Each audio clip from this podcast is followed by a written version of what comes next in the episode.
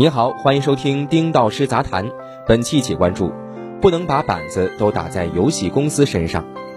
没有买卖就没有伤害，这是二零零四年姚明说出的一句经典广告语。十几年前，我们就能够辩证的看待，在背锅担责这事儿上，板子不仅仅要打在生产者身上，也要打在购买者身上。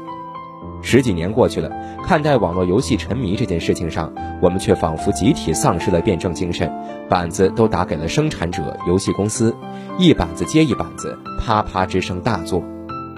这几天我看到很多报道和声音，诸如精神鸦片、封杀游戏公司、游戏公司赚黑心钱等等，板子一次次下来，腾讯和网易等游戏公司脸面肿成了大胖子。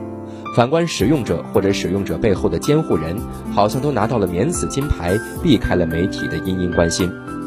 我们的媒体总是想搞一个大新闻，有人花三十块钱租账号玩游戏，是不是大新闻？在当下的环境，这就是一个大新闻，是一个足以让各方对游戏公司口诛笔伐的大新闻。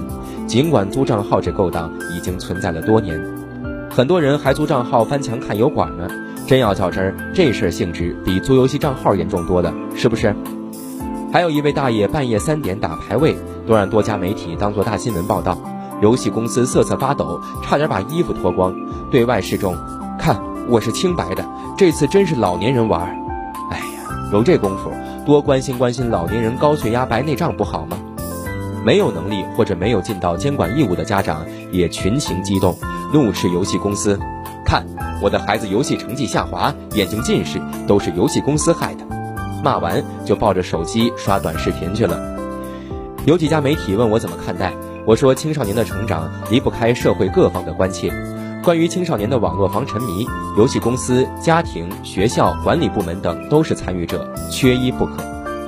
现在社会各界过分地强调了游戏公司的责任，忽视了其他参与方的价值和作为。尤其是家庭教育的重要性被长期忽视。在我看来，虽然很多游戏公司都推出了各种各样的未成年保护机制，但真正把这件事情做到位，仍然需要家庭教育的介入。青少年大部分的生活和成长场景都在家庭内，家庭监护人有必要对其进行合理的上网时间和服务管理。如果没有家庭教育，游戏公司再好的未成年人保护机制也是无济于事的。很多人把沉迷网络游戏的小孩儿当作问题小孩看待，我想，如果沉迷网络游戏的小孩儿算问题小孩儿，虽然我不认同这个观点，那么背后一定有一个问题家长。我在各地走访时，经常能看到这样一幕：在一个家庭里，爸爸抱着手机斗地主，骂骂咧咧；妈妈抱着手机刷视频看直播，前仰后合；孩子抱着手机玩游戏，突突突突。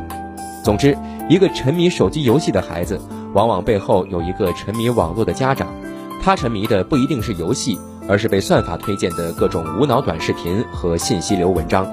所以，在沉迷游戏这个大链条中，真正最应该被批判的，还不是游戏公司，也不是学校，而是监护人、家长群体。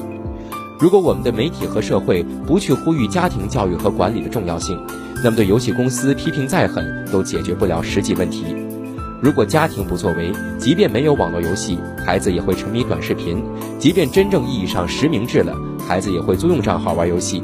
各种问题还是会周而复始的出现，生生不息。